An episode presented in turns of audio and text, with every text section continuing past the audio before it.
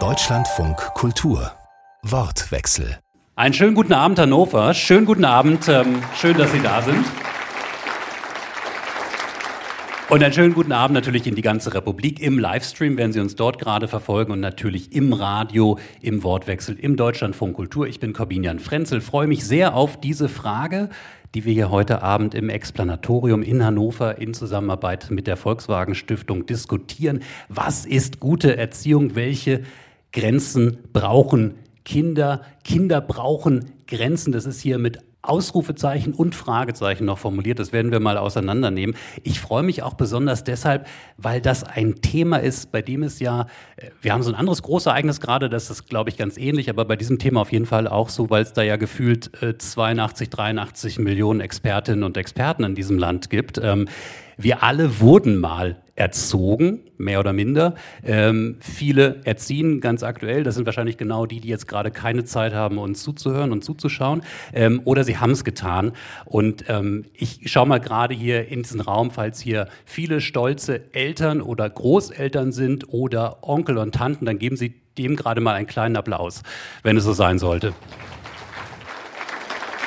Okay, das war mein Test. Es ist so ein bisschen verhalten, wer weiß. Vielleicht haben Sie nicht so gute Erfahrungen gemacht, weil ich glaube, wir haben auch alle diesen Supermarkt-Moment. Ich nenne ihn immer den Supermarkt-Moment. Ne? Sie wissen, da vorne an der Kasse, ähm, das sind dann glücklicherweise die, die man streng beobachtet, nicht die eigenen Kinder, sondern die von irgendwelchen anderen, die da rumzetern oder man kennt es aus der Bahn, man kennt es ähm, äh, aus dem Restaurant, quengelnde Kinder der anderen und wo man sich dann immer fragt, Mann, wer hat die denn erzogen? Oder halt feststellt, na offenbar niemand so richtig. Äh, oder zumindest kommt man zum Ergebnis, was haben denn die Eltern da falsch gemacht als Frage.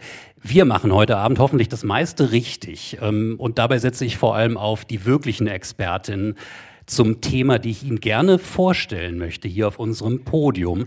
Ich begrüße Maike Bader, Professorin an der Universität Hildesheim am Institut für Erziehungswissenschaft, dort mit vielen Dingen beschäftigt, aber vor allem auch mit ähm, der historischen Perspektive auf dieses Thema. Einen schönen guten Abend. Tanja Beetz ist bei uns, Professorin für allgemeine Erziehungswissenschaft an der Universität Mainz. Sie forscht unter anderem zu politischen Leitbildern. Ähm, was verstehen wir unter guter Kindheit, unter guter Elternschaft? Ich sage erstmal schönen guten Abend. Herzlich willkommen. Den weitesten Weg heute Abend hat Patricia Kanngießer, Professorin an der School of Psychology an der Universität von Plymouth. Sie hören es am TH Großbritannien. Ähm, Ihr Schwerpunkt die kulturvergleichende Entwicklungspsychologie. Einen schönen guten Abend. Ich grüße Sie. Herzlich willkommen. Und last but definitely not least auf dem Podium Annette Kast-Zahn, Psychologin und Autorin, auch wenn es schon ein bisschen zurückliegt. Sie haben mich extra gerade nochmal darauf hingewiesen. Jedes Kind kann schlafen lernen. Schönen guten Abend. Schön, dass Sie dabei sind. Ich habe ja ähm, so einen kleinen Punkt vorweg, so eine kleine Beobachtung. Ich, ich weiß nicht, ob Sie da schon mit einsteigen können. Äh, früher war ich selber schwer davon genervt. Jetzt ertappe ich mich selbst dabei, wie ich andere nerve, nämlich ähm, Eltern mit kleinen Kindern, die so noch richtig in dieser Erziehungsnotwendigkeit sind. Man neigt ja doch sehr zum verklären im Rückblick, dass das alles gar nicht ähm, so schwer war, ging doch irgendwie wie von selbst. Ne? Also unsere Kinder sind immer eingeschlafen, war doch kein großes Thema. Äh, Frau Bader, sch schwingt da äh, letztendlich das, das mit, dass es früher doch irgendwie besser war? Ja, das kennen wir aus der Geschichte der Erziehung gut und auch aus der Geschichte der Familie vor allem, dass es so eine Tendenz gibt, bezogen auf Familie, die Familie von früher ein bisschen zu idealisieren. Sie war harmonischer, sie war größer und vieles hat besser funktioniert. Ja, also früher war alles besser, Tanja Beetz. Ähm, schwingt das in den Debatten nach Ihrem Eindruck auch mit? Also weil ja irgendwie alle im Prinzip diese Erfahrung gemacht haben, aber sie ja ganz häufig dann doch ein bisschen zurückliegt. Ja, also ich kann das nur bestätigen. Das hat aber, glaube ich, auch nicht nur mit Erziehung und Familie zu tun, sondern wenn wir an Jugend oder andere Gruppen denken oder ähm, Systeme der Gesellschaft, dann haben wir das ganz häufig, äh, dass der Eindruck ist, also aber nur der erste Eindruck, dass sich da äh, tatsächlich im Zeitverlauf etwas grundlegend geändert hat und äh, das erstmal, aber auch nur, glaube ich, auf den ersten Blick so eine deutliche Verschlechterung eingesetzt hat. Also noch nie war die Jugend so äh, ja wenig erziehungsbereit oder gehorsam oder äh, noch nie war die Erziehungsaufgabe so schwierig wie heute. Aber ich denke, jeder von uns teilt trotzdem ähm, die Erfahrung, dass auf den zweiten Blick sich das Ganze doch differenzierter gestaltet. Mhm. Oder vielleicht ist es doch auch so, äh, Frau Kanngießer. Also könnte ja sein, dass früher manche Dinge einfach einfacher waren. Ja, schwierig zu sagen. Ne? Also man hat natürlich immer auf den, den verklärten Blick auf die Vergangenheit. Ich kann auch natürlich auch so ein bisschen aus der kulturvergleichenden Perspektive, ne? wenn man sich anschaut, wie werden Dinge in anderen Kontexten, in anderen Kulturen gemacht, lernt man ja oft auch ganz viel darüber, wie man, wie man selber ist. Ne? Also der Kontrast entweder in die Vergangenheit zu anderen Kontexten, anderen Menschen erzählt einem oft mehr über einen selber als über andere zum Teil auch. Das finde ich immer dann ganz, ganz spannend. Mhm. Ohne das jetzt in gewisser Weise erstmal werten zu wollen. Ja, ich glaube, wir werden uns auch noch ein bisschen, ein bisschen näher, natürlich auch über die Geschichte, wie sich das alles so äh, verändert hat, auch in der Wahrnehmung. Annette Kassan, ähm, Frage auch an Sie, ja, weil das ja auch immer so ein bisschen Ihr Thema war, wofür Sie auch ähm, von manchen so ein, bisschen kritisiert wurden, dass Sie so klar auf Regeln setzen ähm, äh, gepocht haben, auch in, in Erziehungsfragen. Wie schauen Sie denn darauf? Also dieses, dieses früher, wurde da vielleicht manches auch konsequenter gelebt und stimmt dann diese Aussage vielleicht sogar, dieses Gefühl, das wir hier gerade beschrieben haben? Ich würde das auch differenzierter sehen. Ich kann mich noch erinnern, als ich in der Schule war, da war gerade Summerhill und die ganz anti-autoritäre Erziehung äh, ganz äh, interessant, habe ich mit meinem Vater drüber gestritten. Mir fällt aber auch eine Sache äh, ein, die ich definitiv jetzt besser finde als früher. Und das ist, dass die Väter und die Mütter heute ihre Kinder gemeinsam erziehen. Das sehe ich jedenfalls in der jüngeren Generation bei meinen Kindern. Und das finde ich großartig. Also früher, wenn ich Vorträge gehalten habe über Erziehung, da saßen da vielleicht ein oder zwei Väter, wenn überhaupt. Das war ein reines Mütterthema. Und heute machen Mütter und Väter die Erziehung zusammen. Das finde ich super. Ich, ich, wollte, ich wollte diese Frage eigentlich erst später stellen, aber jetzt liegt sie einfach schon so mitten im Raum. Ich wollte Sie ja fragen, weil wir heute auch so ein weibliches Podium haben. Seit wann stören eigentlich die Väter in der Erziehung? Fühlt sich niemand berufen, diese, diese etwas ähm, zynische Frage. Nein, nein, aber das Interessante ist ja, das ist ja wahrscheinlich wirklich auch eines der, der interessanten Veränderungsfelder, dass eben Erziehung, Kindererziehung ähm, ab einem bestimmten Punkt, Sie können das gerne historisch verorten, ähm, ja eben dann nicht mehr allein Frauensache war. Also 2007 gab es äh, den Familienbericht äh, der Bundesregierung, wo zum ersten Mal ganz offensiv gesagt wurde, wir brauchen mehr Väter in die Erziehung. Wir brauchen mehr Väter in Care- und Sorgetätigkeiten. Und seitdem ist, glaube ich, das Thema auch auf der Agenda. Würden Sie denn sagen, dass heute mehr Druck, mehr Erwartungshaltung da ist, äh, die auf ähm, Eltern natürlich in erster Linie lastet, was Erziehung alles leisten muss als äh, in, in früheren Zeiten? Ja, also das bestätigen die meisten Studien, die mit Eltern gemacht werden. Also es gibt ja auch Studientitel, die heißen Eltern unter Druck. Ich glaube, man muss schon nochmal differenzieren, von welchen Eltern man spricht, weil wir Eltern sind ja keine homogene Gruppe. Auch in Deutschland gibt es verschiedene soziale Milieus, wo sich Elternschaft doch sehr unterschiedlich anfühlt. Und es werden nicht alle gleichermaßen unter Druck stehen.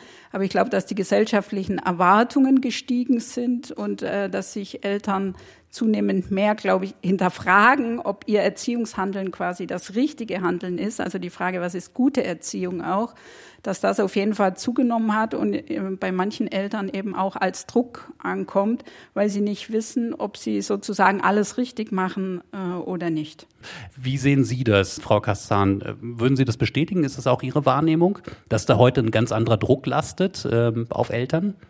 Ja, das liegt aber auch daran, dass die Eltern beide berufstätig sind in der Regel. Das ist ja auch noch gar nicht so lange der Fall. Und so wie ich das beobachte, ist ein großer Teil des Drucks, die Berufstätigkeit mit der Kinderbetreuung äh, unter einen Hut zu kriegen. Das klappt nicht gut. Also ich bin aus Düsseldorf gekommen und habe heute Morgen noch auf mein jüngstes Enkelkind aufgepasst, weil mal wieder die Kinderbetreuung ausgefallen ist. Und das ist richtig Stress. Und das füllt die Eltern schon so aus, dass sie dann, wenn sie ihren anstrengenden Tag mit improvisieren der Kinderbetreuung, wo die Großeltern sind ja sicher einige auch hier eine unglaublich wichtige Rolle spielen. Also ich glaube, ohne Großeltern würde das überhaupt gar nicht klappen, wo die dann auch wirklich Schwierigkeiten haben, noch die Nerven zu behalten, den Kindern mit der Ruhe und der Gelassenheit zu begegnen, die vielleicht gut wäre. Mhm. Maike Bader, das, was äh, Frau Kastan beschrieben hat, sind ja quasi so äußere Umstände, ja, Lebensumstände, Arbeitsumstände, äh, Frage der Betreuung. Aber wenn man es mal so von der Frage der, der, ja, der selbstgesetzten Erwartung betrachtet, was, äh, was man alles leisten will, äh, wie gut geraten die Kinder am Ende sein sollen, ist das auch ein Aspekt? Auf jeden Fall. Ich würde zunächst auch sagen, die Frage der Vereinbarkeit spielt eine ganz große Rolle bei diesem Druck, ähm, den wir auch den, aus den Studien kennen. Äh, zum anderen würde ich sagen, es gibt sowas wie auch Semiprofessionalisierung von Elternschaft. Wir wissen auch immer mehr. Wir haben Studien, wir haben Ratgeber. Die Ratgeber gehören ja auch zu dieser Semiprofessionalisierung. Man versucht eben ähm, möglichst viel auch von Expertinnenwissen mitzunehmen, um seine Kinder möglichst gut zu erziehen. Das wäre, glaube ich, der zweite Aspekt äh, von Druck. Und dann haben wir sowas wie Druck, ähm, was unter dem Stichwort Stichwort Bildungspanik auch diskutiert wird, also mindestens seit 2000, seit den PISA-Ergebnissen eben auch äh, dieses Wissen, äh, dass man eben so früh wie möglich anfangen ähm, muss, irgendwie seine Kinder, äh, was die Bildungs Positionierung angeht, äh, darauf gut vorzubereiten. Und mhm. dass diese drei Elemente, Vereinbarkeit,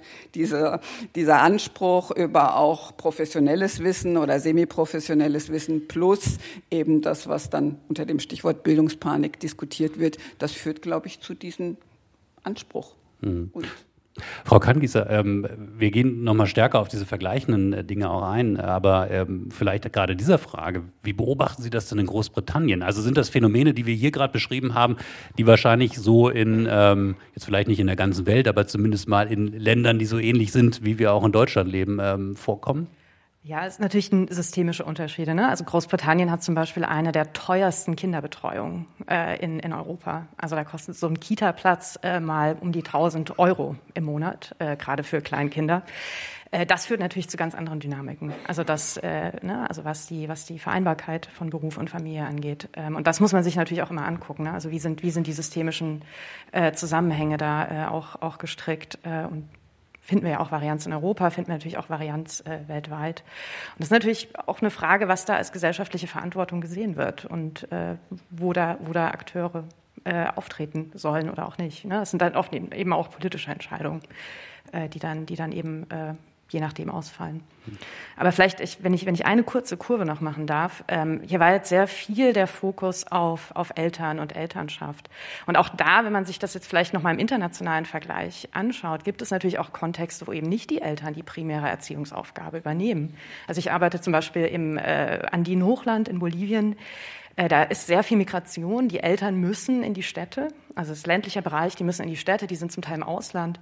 Das heißt, da werden die Kinder äh, zum Teil von den äh, Großeltern zum Großteil großgezogen oder von, von Verwandten. Also auch das muss man sich vielleicht dann auch nochmal so ein bisschen einordnen, um zu sehen, diese Nuklearfamilie, ne? also irgendwie, die, die wir hier in unseren Kontexten ja so oft als, als Prototyp mittlerweile haben. Also, also die Kleinfamilie. Genau, Vater, also die Kleinfamilien äh, ja. ist, ist, nicht unbedingt der Prototyp, den wir weltweit finden. Ne? Multigenerationale äh, Großeltern, äh, Eltern, Kinder zusammen in, in, in äh, Haushalten, die zusammen wohnen, andere Mitglieder der Gemeinschaft, die Erziehungsaufgaben übernehmen, ältere Geschwister. Auch das ist, kommt immer wieder vor, dass man, dass wir in Kontexten arbeiten, wo neun, zehnjährige, zum Teil sechs, siebenjährige Geschwister sich um ihre, um ihre kleinen äh, Brüder und Geschwister äh, kümmern, weil die Eltern äh, andere Aufgaben haben. Mhm. Also wenn, das, ich genau. mal, wenn ich da gerade mal nachfragen darf, ändert das denn auch ähm, die Erziehung? Oder sind das einfach nur andere Personen, die es machen? Ja, absolut. Das, das ändert, das ändert natürlich die, die, äh, die Erwartung auch an die Kinder. Ne? Also, dass sie, dass sie sehr viel früher selbstständig sein müssen, zum Beispiel. Dass die Erwartung ist, dass sie sich selber ihr Frühstück machen und so weiter und so fort. Das sind ja dynamische äh, Systeme, die wir uns angucken. Ne? Also, je nach, je nach Umgebung und den, den Erwartungen der Umgebung, des kulturellen und auch des, des sozialen und ökonomischen Raumes, in dem ich mich bewege, haben, gibt es andere Erziehungsziele, andere Ziele der Eltern, der Gemeinschaft und da natürlich auch dann die Interaktion mit den Kindern, die sich verändert. Mhm. Also ich würde das auch nicht so unidirektional irgendwie immer sehen, dass es die Eltern sind, sondern das ist natürlich eine, eine Interaktion auch mit auch der Persönlichkeit des Kindes etc. Mhm.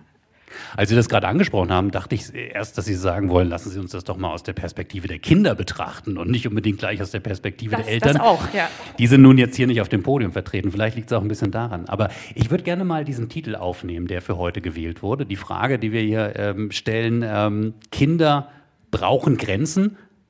Fragezeichen, Ausrufezeichen. Äh, das ist so Leitfrage, Leitgedanke. Ähm, wobei ich mich halt frage, sieht denn heute irgendjemand noch die Notwendigkeit, dass man da überhaupt ein Fragezeichen setzt? Oder ist das nicht wirklich ein Common Sense? Also es ist nicht so Common Sense, wie man vielleicht denkt. Der Zeitgeist hat sich geändert. Sie können das aus Studien wahrscheinlich besser beurteilen als ich aus meiner 40-jährigen Erfahrung als Psychotherapeutin und eben auch als Oma mit drei erwachsenen Kindern, die auch alle Kinder haben.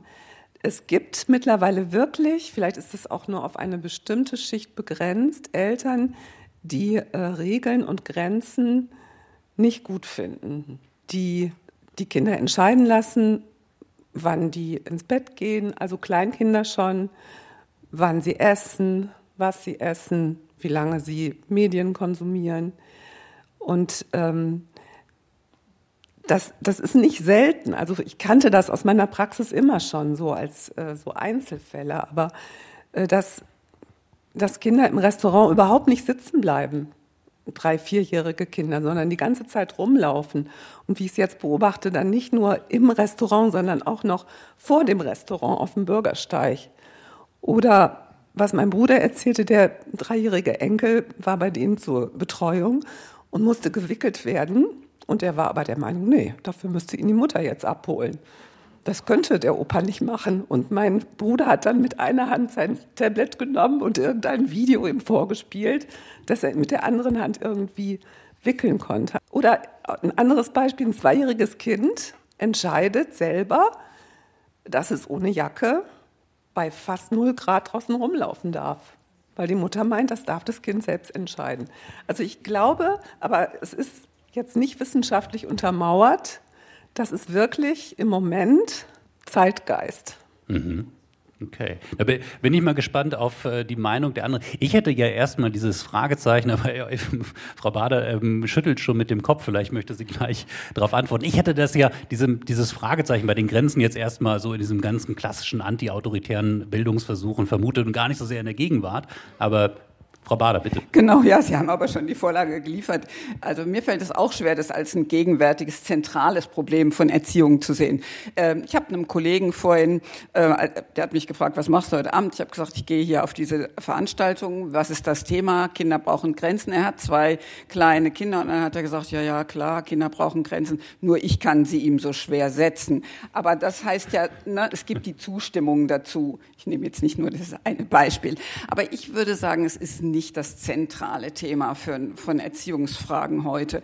Und ich würde es gerne noch mal so ein bisschen historisch einordnen. Ähm, tatsächlich ähm, hatten wir diese äh, libertäre, antiautoritäre Erziehung der 1960er und 1970er Jahre. Da wurden tatsächlich Grenzen an ganz vielen Stellen in Frage gestellt. Und dann haben wir so eine Gegenbewegung gehabt seit 2000. Da haben wir auch viele Ratgeber und so weiter, die eben sagen, Kinder brauchen Grenzen. Das ist eine Art Gegenbewegung gewesen und man kann auch die Personen, glaube ich, ganz gut einordnen, die sich dann an dieser 68er Erziehung nochmal wieder abgearbeitet haben, Gegenpositionen eingenommen haben. Aber ich glaube nicht, dass das heute so ein zentrales Thema ist. Ähm, ich würde dann nachher noch was dazu sagen, was ich für wichtiger halte. Ähm, aber wir, wir können ja gerade und ich würde auch eben sagen, es ist gar nicht so umstritten. Also Das wäre für mich nämlich an der Stelle die Frage, ähm, Frau Kassan. Ist das Konzept, äh, diese Beobachtung, die wir gemacht haben? Also wollen Eltern gerne ihre Kinder so frei erziehen oder ist es vielleicht, ja, sich nicht durchsetzen können, die Kraft nicht haben, die Kämpfe nicht eingehen wollen? Also alles andere als jetzt ein anti-autoritäres Konzept, sondern einfach vielleicht ein bisschen ein Erziehungs-, ich nehme jetzt mal ein großes Wort, ein Erziehungsversagen? Ja, Erziehungsversagen würde ich nicht sagen. Die Eltern tun ja in der Regel schon ihr Bestes. Ähm, ich glaube, es gibt beides. Es gibt wirklich äh, Eltern, die meinen, sie müssten ihren Kindern schon ganz früh fast alle Entscheidungen selber überlassen. Und die meinen das wirklich. Ich meine, dass äh, dieses Buch Jedes Kind kann äh, schlafen lernen, sehr kritisch gesehen, äh, wird von vielen jungen Eltern, das, da kann ich total mit leben, das äh, ist völlig in Ordnung. Aber ähm, ja, ein vielleicht gar nicht so kleiner Teil sind, ist wirklich der Meinung, dass man Kindern äh, Entscheidungen grundsätzlich überlassen muss, dass man auch nicht mit Anreizen arbeiten sollte in der Erziehung, also auch nicht mit, mit Belohnung, mit Konsequenzen schon gar nicht.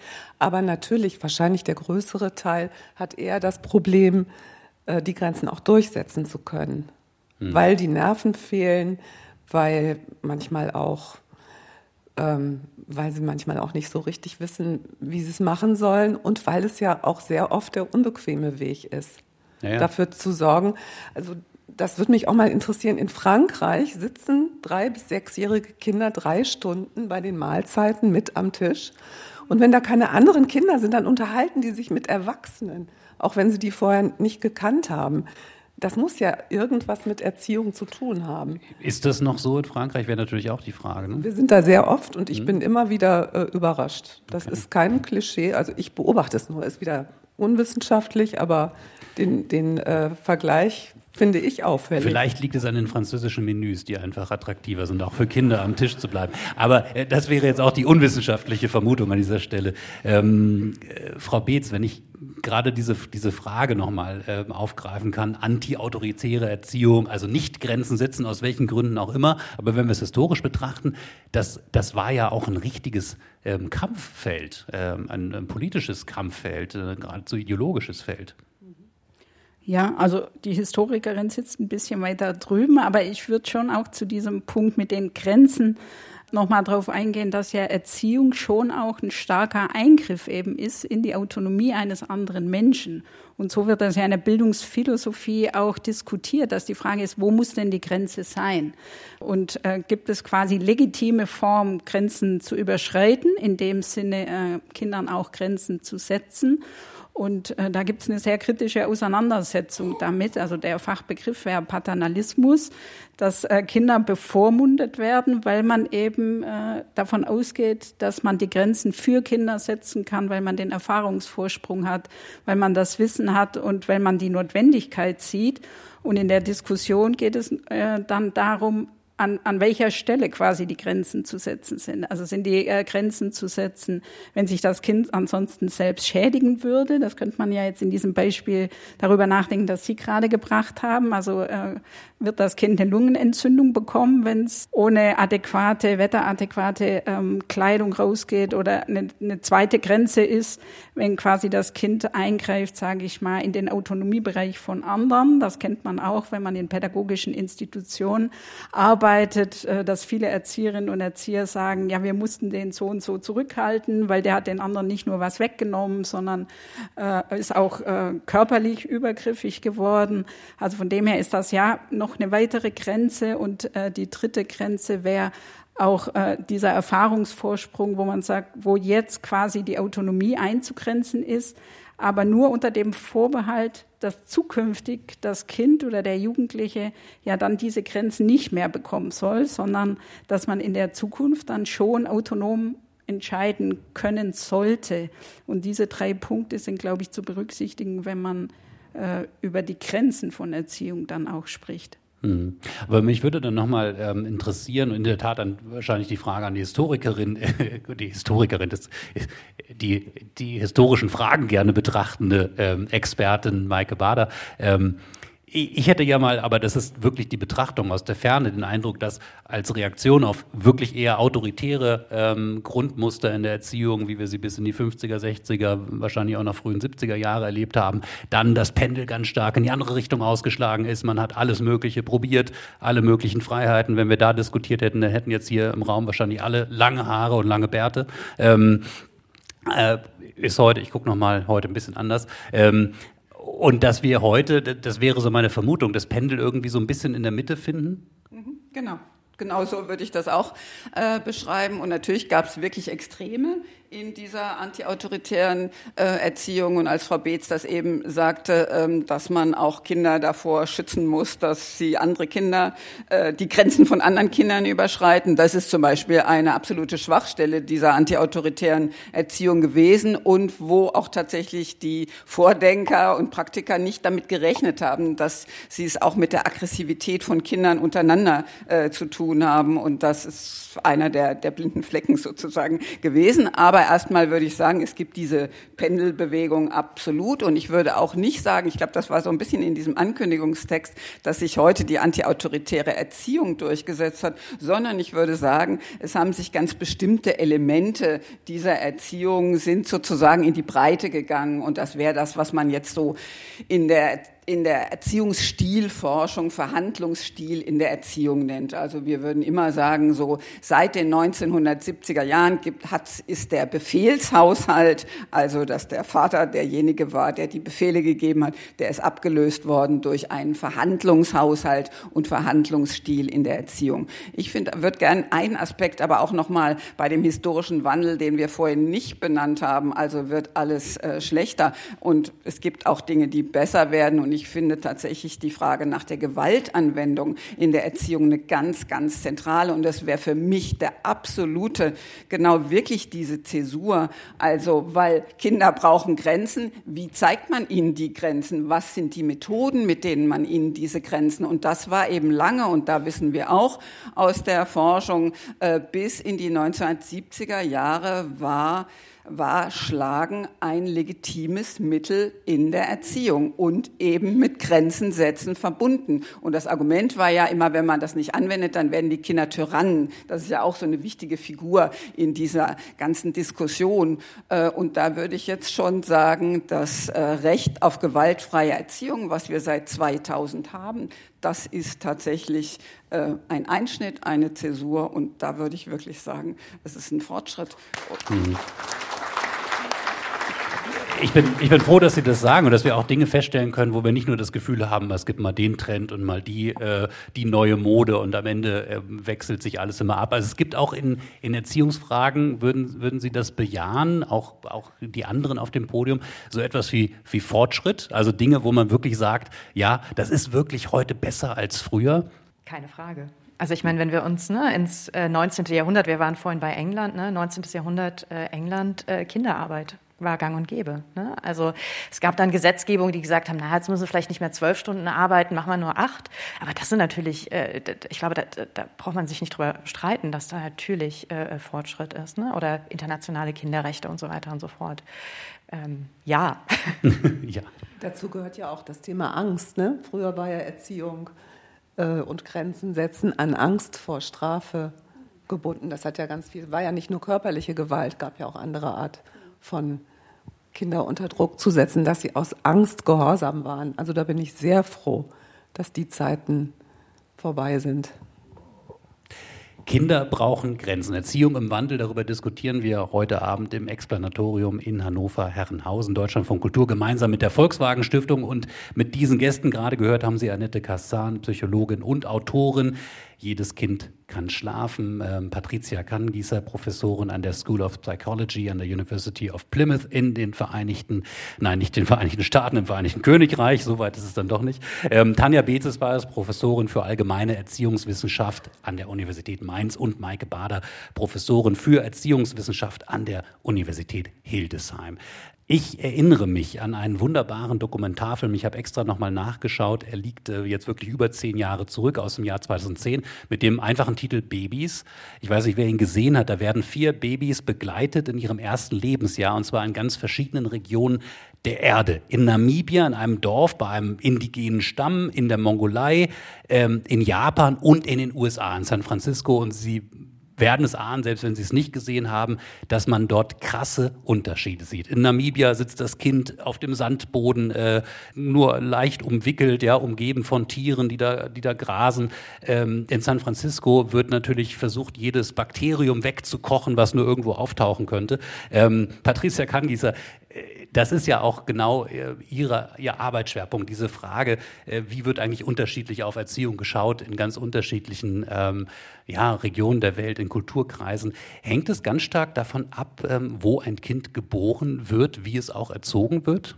Ja, ne? also die Frage ist immer, äh, wo, in welchem Kontext. Man muss mal so ein bisschen aufpassen, dass man die Unterschiede dann aber auch nicht überbetont. Also ein Kollege von mir hat das neulich ganz, ganz schön zusammengefasst. Also wenn wir uns das so weltweit anschauen, ist es oft so eine Variation eines Themas. Ne? Also es gibt natürlich bestimmte äh, Entwicklungsaufgaben, die muss jedes Kind erfüllen. Ne? Also jedes Kind unter Normalbedingungen lernt laufen, jedes Kind lernt sprechen, jedes Kind lernt natürlich auch, sich in die kulturelle Gemeinschaft in seiner Umgebung irgendwie einzufinden. Ne? Und die, diese Entwicklungsaufgaben werden natürlich erreicht. Manchmal ändert sich äh, so ein bisschen, wann die erreicht werden. Ne? Wenn ich jetzt in einem Kontext groß werde, wo es wichtig ist, dass ich früh laufe, dass ich früh unabhängig werde, dann finden wir, die Kinder lernen eben ein bisschen früher laufen als in Deutschland. In Deutschland ist, ne, also wenn man sich auch die Umgebung anguckt, gerade so bei Babys, da ist halt viel auf Feinmotorik. Die bekommen ganz viel Spielzeug, die bekommen ganz viel, mit dem sie interagieren können. Da finden wir, okay, da ist die Feinmotorik dann vielleicht ein bisschen früher entwickelt äh, als in anderen Umgebungen, aber lernen tun sie es dann am Ende irgendwie doch alle. Ähm, also das, das finde ich, kann man noch mal so ein bisschen betonen und oft ist es halt so die, die, die Nuancierung, die den Unterschied macht. Ne? Oder wir haben vorhin über, über äh, Schlafen und, und äh, gesprochen. Wenn Sie dann asiatische Länder gucken, nehmen wir Japan als Beispiel, da schlafen die Kinder zum Teil, bis sie drei, vier, fünf sind, bei den Eltern mit im Bett. Das ist normal. Oder schlafen mit im Raum. Versus hier ist dann das oft die Idee, ne? die sollten so früh wie möglich äh, alleine am besten in einem Zimmer schlafen. Also das ja, wobei Frau, Frau Kastan schüttelt gerade schon mit dem Kopf. Ich glaube, das verschiebt sich auch gerade ein bisschen auch. Äh Nein, das, das, muss ja auch gar nicht sein. Mhm. Also wenn alle gut schlafen, warum sollen sie dann nicht in einem Zimmer schlafen oder in einem Bett? Mhm. Für mich persönlich wäre das nicht in Frage gekommen, weil ich dann kein Auge zu tun kann, wenn ein Kind mir in den Bauch tritt. Aber das ist ja, und ich glaube, das ist auch eine Tendenz, die zunimmt, dass viele Kinder äh, bei den Eltern mit im Bett oder mit im Zimmer schlafen. Mhm. Aber da habe ich überhaupt kein Problem mit. Gut. Nein, ich dachte nur vielleicht als aktuelle Beobachtung, dass es eben doch ähm, so diese, diese Grundhaltung, naja, so spätestens mit dem ersten Lebensjahr sollte das Kind dann wirklich nicht mehr im elterlichen Schlafzimmer schlafen, dass sich das auch so ein bisschen verwässert gerade. Das, ich, ich finde, das ist gar nicht die Frage. Die Frage ist, ob alle gut schlafen oder ob es irgendwie einen Grund gibt, etwas an der Situation zu ändern, weil irgendjemand in der Familie darunter leidet. Also ich habe nichts dagegen, wenn Leute zufrieden im Familienbett schlafen. Ähm, es gibt aber eben Leute, die äh, das geradezu anfeinden, dass es auch eine Lösung sein kann, dass ein Kind in seinem eigenen Bett und vielleicht sogar in seinem eigenen Zimmer schläft. Und ich finde, das sollte als Option auch möglich sein, ohne dass Eltern dafür verurteilt werden. Ähm, ich musste gerade aufhorchen, Frau Kankisser, Sie haben, glaube ich, gesagt, irgendwann lernen Sie es dann sowieso. Ja? Ähm, gerade bei diesem, bei diesem internationalen äh, Vergleich, wenn man sieht, äh, auch nach, nach sozialen Bedingungen, ja, was sind überhaupt die Ressourcen, dass dann ähm, Kinder gerade so in dieser Frühphase natürlich doch am Ende relativ ähnlich rauskommen, ja, also was dabei entsteht, könnte ja fast zu so einem, ähm, und das will ich gerne nochmal hier aufs Podium geben, zu so einem Relativismus führen, äh, ist doch eigentlich ähm, jetzt eh egal. Oder zumindest man muss sich vielleicht nicht immer so einen Riesenkopf machen. Und ähm, anders gesagt, vielleicht machen wir uns in den ja, industrialisierten Ländern, wo wir die Ressourcen haben, ein bisschen zu viel Gedanken um Erziehung. Ich, ich sehe jetzt nachdenkliches äh, Nicken unter anderem bei Frau Beetz. Ich denke schon, dass man das in diese Richtung äh, interpretieren kann, weil wir hatten vorhin ja schon das Thema mit dem Druck und in unserem Fach äh, gibt es einen Fachbegriff der Normalisierung. Und äh, die Idee ist auch, also quasi, dass über einen bestimmten historischen Zeitraum immer stärker und immer genauer auf die kindliche Entwicklung geachtet wurde, dass Statistiken erhoben wurden, wo quasi minutiös abgetragen wird, wie groß ist ein Kind, was kann es schon. Sie hatten über die Entwicklungsaufgaben gesprochen und dass natürlich so eine Entwicklung auch dazu führt, dass man noch stärker an so einem normalen äh, Verlauf orientiert ist und dass man sozusagen als Elternteil nie sicher sein sein kann, ob das eigene Kind noch rechtzeitig sozusagen in das nächste Kästchen springt, wenn man sich so Entwicklungskurven anguckt und ähm, auch mit diesen U-Heften zum Beispiel, die wir haben, wenn Kinder, äh, äh, schon sehr kleine Kinder ja zum Kinderarzt gehen, wird alles eingetragen in so statistischen Kurven. Und dass quasi dieses Bewusstsein, dass das in unseren Alltag gesickert ist, auf der einen Seite natürlich einen beruhigenden Effekt haben kann, aber auf der anderen Seite setzt das natürlich auch viele unter Druck, weil sie denken, ist mein Kind zu langsam, müsste es jetzt dies und das schon können. Von dem her ist das schon ein zweischneidiges Schwert. Und die Aufmerksamkeit hat auf jeden Fall für solche Entwicklungen deutlich zugenommen. Frau Bader? Wie schauen Sie darauf? Ja, das ist ja nochmal so ein Aspekt von dem, was wir vorhin auch schon diskutiert haben, mit diesem Druck und mit dieser Professionalisierung vielleicht auch in diesem Bereich oder Semi-Professionalisierung. Ähm, ich würde gern nochmal einen Aspekt einbringen, den wir bisher noch nicht hatten, nämlich den Wandel von Familie und den demografischen Wandel. Wir haben es auch einfach mit äh, kleineren Familien zu tun, beziehungsweise Kinder wachsen mit weniger Geschwistern auf. Und das ist auch, weil Sie das ja vorhin gesagt haben, ne, aus der internationalen Perspektive, dass einfach ältere Geschwister Geschwister sich um jüngere Geschwister äh, kümmern. Das kennen wir ja auch ganz stark aus der Erziehungsgeschichte hier bei uns. Und das ist tatsächlich, wir, bei uns steht ganz stark im Vordergrund das eine individualisierte Kind, also eben Geburtenrate 1,3. Äh, die Durchschnittsfamilie hat irgendwie ein bis zwei Kinder und die Kinder werden auch relativ spät geboren. Das heißt, da gibt es dann auch noch mal eine besondere Aufmerksamkeit aus diesem Grund darauf. Insofern würde ich denken, das spielt auch noch mal eine ganz wichtige Rolle, äh, die Frage der Geschwisterzahlen. Und ähm, ich würde auch zustimmen, ein bisschen. Aber das ist auch das, was dieser ja jetzt verstorbene Familientherapeut Jesper Juhl immer gesagt hat, ein bisschen mehr Entspannung ähm, seitens der Eltern. Davon würden alle profitieren. Mhm. Aber also, Sie haben das gerade äh, nach meinem Eindruck noch ein bisschen vorsichtig formuliert. Ähm, darf ich das mal so äh, interpretieren? Eltern kriegen später Kinder, das heißt, sie sind schon irgendwie fortgeschrittener im Leben, es sind weniger Kinder, es wird vielleicht viel stärker dann nochmal zum Projekt, weil man vielleicht andere Dinge dann auch schon, andere Projekte schon abgeschlossen hat, beruflicher Art vielleicht schon, ne, nicht, nicht den, den Stress hat, den vielleicht früher Leute hatten, die eher in ihren frühen Zwanzigern Kinder bekommen haben. Ja. Ganz genau, um direkt nochmal anzuknüpfen. Und jetzt auch ein Fachbegriff wieder, das, der Fachbegriff in dem Fach heißt, bei uns heißt dann Kindperfektionierung, also Kindoptimierung. Das einzelne individuelle Kind wird perfektioniert und optimiert.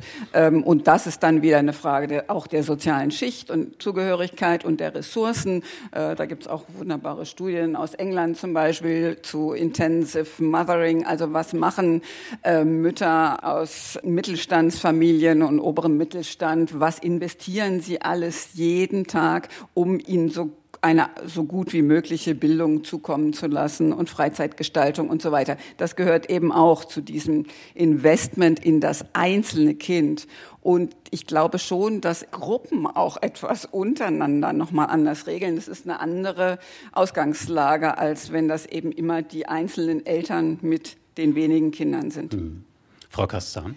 Jetzt war ja so äh, etwas der Tenor Erziehung hat vielleicht gar nicht so die große Bedeutung, jedenfalls nicht bestimmte Erziehungstechniken. Was mich jetzt wirklich mal interessiert, ob es da auch Forschung drüber gibt. Ich sehe das ja aus psychotherapeutischer Sicht. Ich habe viele erwachsene Patienten und sehe ja, was haben die für Biografien und was haben die dann auch für Störungen, ob das Ängste, Zwänge, Depressionen, was auch immer sind. Und ich kann da jetzt gar nicht sagen, dass das mit Erziehungsmethoden was zu tun hat, sondern vielmehr mit dem, was die Kinder brauchen. Und dazu ist ja die Erziehung auch da, den Kindern die, die kindlichen Grundbedürfnisse zu geben. Also Liebe und Geborgenheit, Anerkennung, Autonomie, aber eben auch Grenzen in einem guten, ausgewogenen Verhältnis, aber auch schöne emotionale Erfahrungen. Also das ist jetzt meine Erfahrung als Psychotherapeutin, dass es darauf letztendlich ankommt und nicht so sehr auf die Erziehungsmethoden. Ich finde, die Erziehungsmethoden, die können den Alltag, besonders bei kleinen Kindern, sehr stark vereinfachen, wenn, wenn da so etwas Struktur und Regeln drin sind. Aber diese anderen Dinge sind meiner Überzeugung nach viel, viel wichtiger für das, was am Ende als erwachsener Mensch dabei rauskommt. Das würde mich sehr interessieren, ob es da aus der Forschung was zugibt. Frau Kangieser? Genau, also mein, mein, meine Bemerkung, vielleicht etwas flapsig, äh, das, das funktioniert schon, war natürlich unter der Prämisse, dass wir davon ausgehen, dass die Grundbedürfnisse äh, emotionaler, materieller und sonstiger Art irgendwie gedeckt sind. Wenn, wenn die natürlich nicht da sind, dann passieren da ganz andere Sachen. Also so bitte darf ich auch nicht äh, falsch verstehen irgendwie, aber genau, also das war jetzt schon unter der unter der Prämisse, dass dass da die Grundbedürfnisse abgedeckt äh, sind. Aber auch das erleben wir natürlich in verschiedenen Kontexten, dass das eben nicht der Fall ist. Ne? Also dass kind, Kinder um die um die körperliche Sicherheit äh, Angst haben ähm, müssen ne? und dann zum Beispiel ganz klare Regeln bekommen, wo sie hingehen dürfen oder wo sie nicht hingehen dürfen und so weiter und so fort. Wobei ähm, diese, diese Verknüpfung von Erziehungsmethoden und was gute Erziehung ist und beispielsweise die, das Gefühl der Liebe, das vermittelt wird, da gibt es ja schon, also wenn ich an die Literatur denke, aber natürlich auch an Erzählungen von, von äh, Eltern, Großelterngeneration, ja schon einen Zusammenhang. Also diese Strenge der Erziehung, die man sicherlich in bestimmten Zeiten für richtig hielt, ja häufig auch bedeutete, dass da ein Mangel an, an Liebe im Zuhause war. Oder zumindest nicht spürbar, nicht, nicht, nicht so greifbar. Ähm, also ein extremes Beispiel aus der Erziehungsgeschichte ist die Pädagogik des Nationalsozialismus.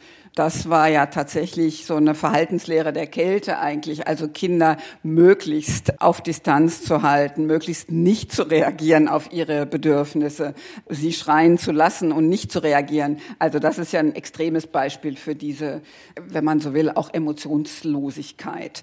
Aber um nochmal die andere Seite aufzugreifen, ich glaube schon, dass wir genug wissen aus der Forschung, dass verlässliche Strukturen, äh, dass Bindung, dass stabile Beziehungen, äh, dass das wichtig ist für das Aufwachsen von Kindern, Respekt, so etwas wie Rückhalt, aber auch, dass ihnen zugehört äh, wird, ähm, dass sie ja, dass sie auch wissen, dass sie mit ihren Sorgen und Ängsten zu erwachsenen Personen gehen können. Das sind schon alles Dinge, die wir wissen aus der Forschung.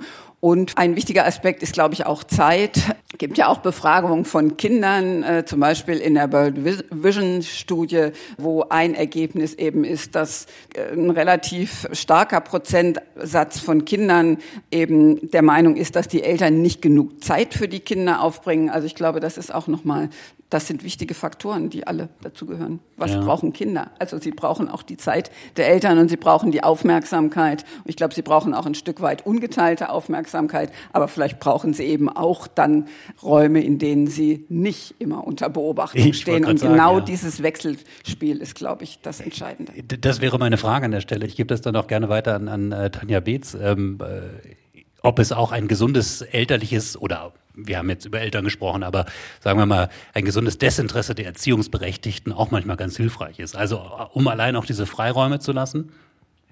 Auf jeden Fall. Also die äh, Erziehung lebt ja auch davon, dass quasi die Erziehungsberechtigten, sei es jetzt die Eltern äh, oder andere Personen im äh, nahen Umfeld wissen ähm, oder ausprobieren, sage ich mal, wann man sich auch zurückhalten muss, weil letzten Endes geht es ja auch um Lernprozesse von Kindern.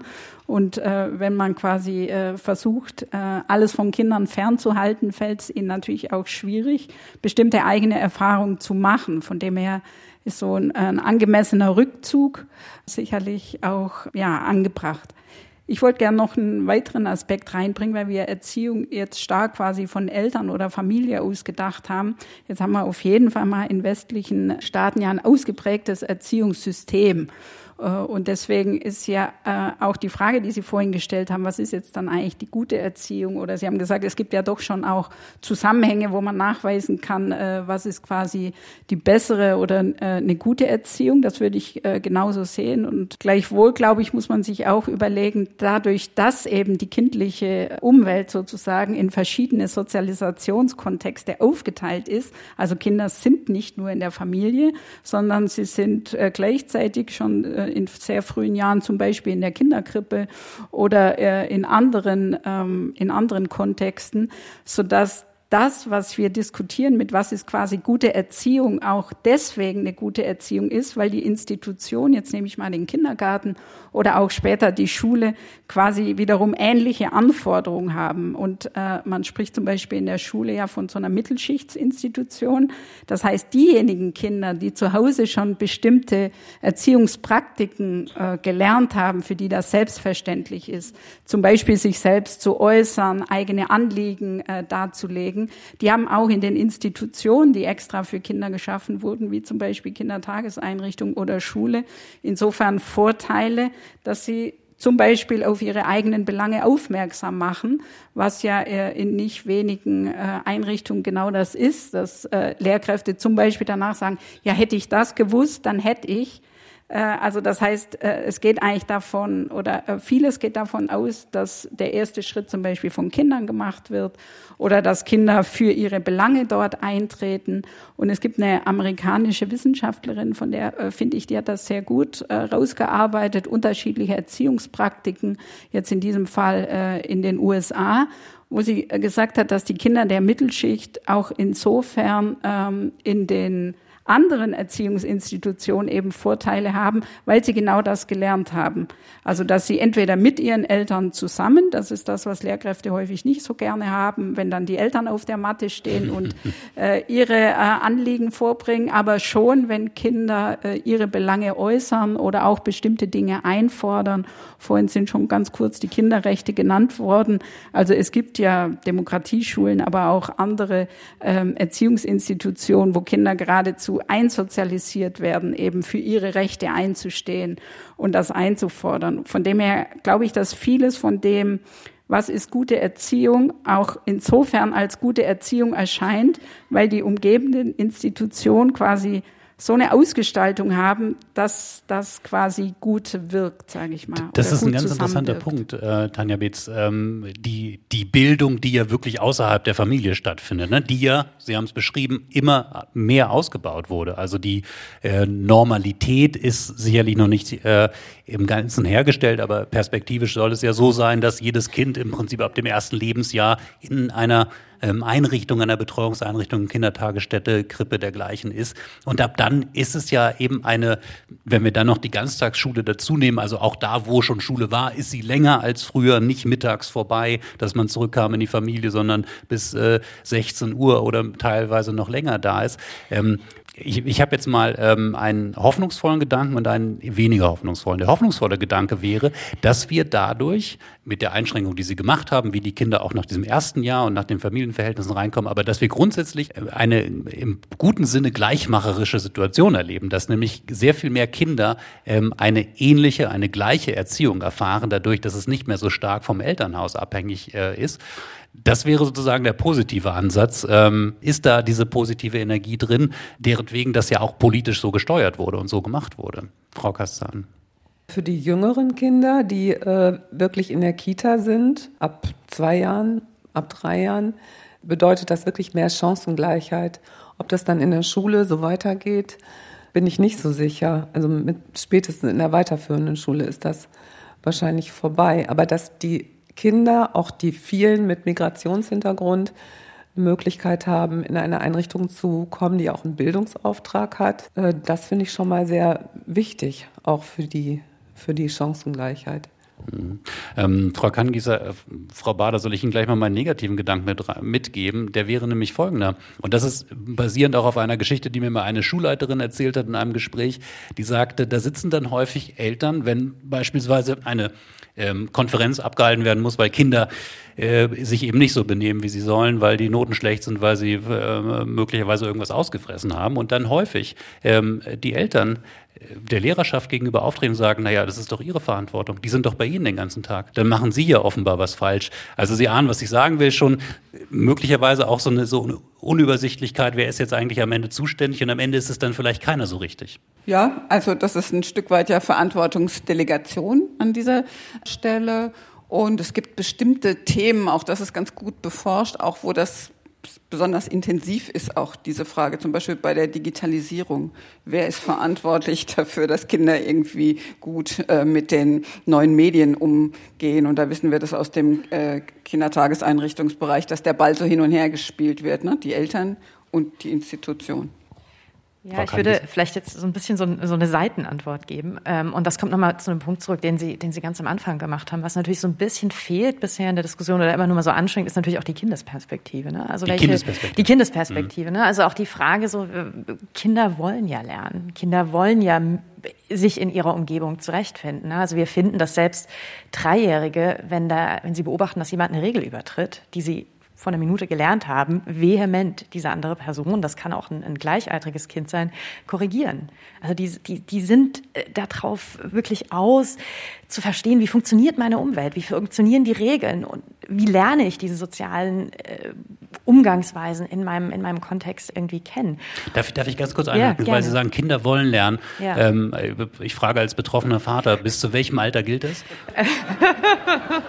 naja, die testen ja dann, wenn sie älter werden, ja die Grenzen aus. Ne? Also irgendwann so, so ab, äh, setzt natürlich dann das Alter ein, wo sie merken, ah, es gibt mehr als eine Regel. Mal gucken, welche ich heute ausprobieren kann. Ähm, aber ähm, nee, aber ich, also ich finde, das, das muss man, muss man vielleicht auch noch mal so ein bisschen, so ein bisschen äh, ähm, mit, mit in den Fokus auch rücken. Mhm.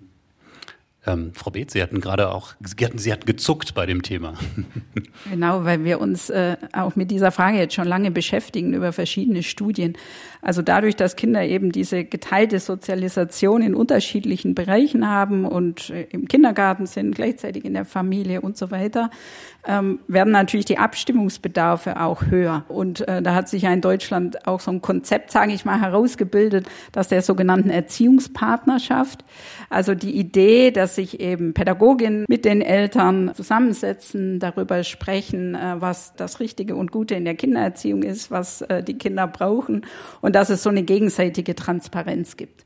Und das ist ein Konzept, das füllt Fachbücher. Es wird äh, sehr viel dazu publiziert weil das quasi eine, wie so eine neue pädagogische Idee ist, dass man eben der Partner ist, deswegen ja auch gezielt diese, äh, dieser Wortverbindung, äh, Erziehungspartnerschaft.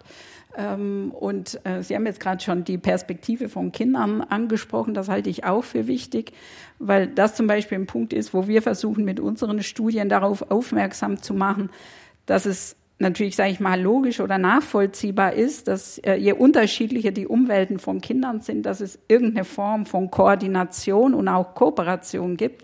Gleichzeitig die Freiheitsgrade für Kinder dadurch natürlich auch geringer werden. Weil je besser sich, sage ich mal, eine Erzieherin oder eine Lehrkraft mit Mutter, Vater oder wem auch immer absp äh, abspricht umso geringer sind eben Freiheitsgrade von Kindern. Und das ist das, was uns die Kinder auch sagen, dass sie nicht immer quasi äh, es für gut heißen, wenn das Verhältnis zwischen den Pädagoginnen und Pädagogen und ihren Eltern so gut ist, dass jede Seite weiß, was die andere tut. ähm, und das ist zum Beispiel etwas, wo wir dann, wie gesagt, versuchen in die Diskussion auch nochmal ähm, das, was vordergründig ja immer zentral ist, dass alle sagen, es geht ihnen um das Wohl des Kindes. Das, das, das steht ja quasi über allem, wenn man äh, von Erziehung spricht dass das Wohl des Kindes erstmal auch ein relativer Begriff ist und sich aus der Perspektive von Kindern da nochmal ganz andere Facetten ergeben, als wenn man mit den Erwachsenen genau über dasselbe Thema spricht. Ähm, ich hätte eine Frage für die Abschlussrunde an dieser Stelle. Worauf werden spätere Generationen mal zurückschauen mit Kopfschütteln, so nach dem Motto, wie konnten die das nur so unglaublich falsch machen? Vielleicht so wie wir auf die Selbstverständlichkeit der Ohrfeige zurückschauen. Äh, Frau Kangieser, bitte, Patricia Kangieser. Ich würde sagen, was uns zukünftige Generationen vorhalten werden, ist, dass wir nicht angemessen und schnell genug auf die ganzen Klimaproteste der jungen Aktivisten und Aktivistinnen reagiert haben. Ja. Maike Bader. Ich würde was aufgreifen, was Frau Beetz vorhin gesagt hat. Also diese Medikalisierung, Normalisierung, Vermessung von Kindern anhand von detaillierten Entwicklungsschritten, das könnte ich mir auch vorstellen, dass man das mit einem historischen Abstand als befremdlich einsortiert. Annette Kastan. Ich würde es mal in den Worten von Jugendlichen ausdrücken. Chillt doch mal ein bisschen. Ähm, Tanja Beetz, ich glaube, Sie haben auch was, ne? Ich kann gut anschließen. Also ich hätte jetzt auch diese Bildungspanik, die schon angesprochen wurde, und die Idee, dass man alles in die frühen Jahre packen muss, dass äh, das vielleicht im historischen Rückblick doch als äh, Trugschluss sich erweist. Hm.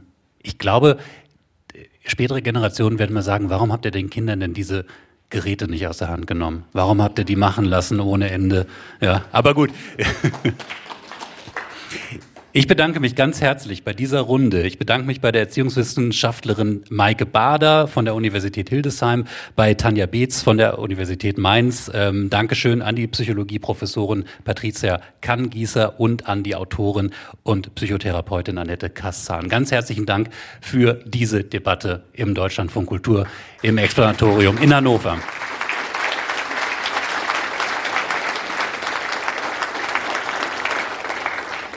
Deutschlandfunk Kultur. Wortwechsel. Überall, wo es Podcasts gibt. Und in der DLF Audiothek.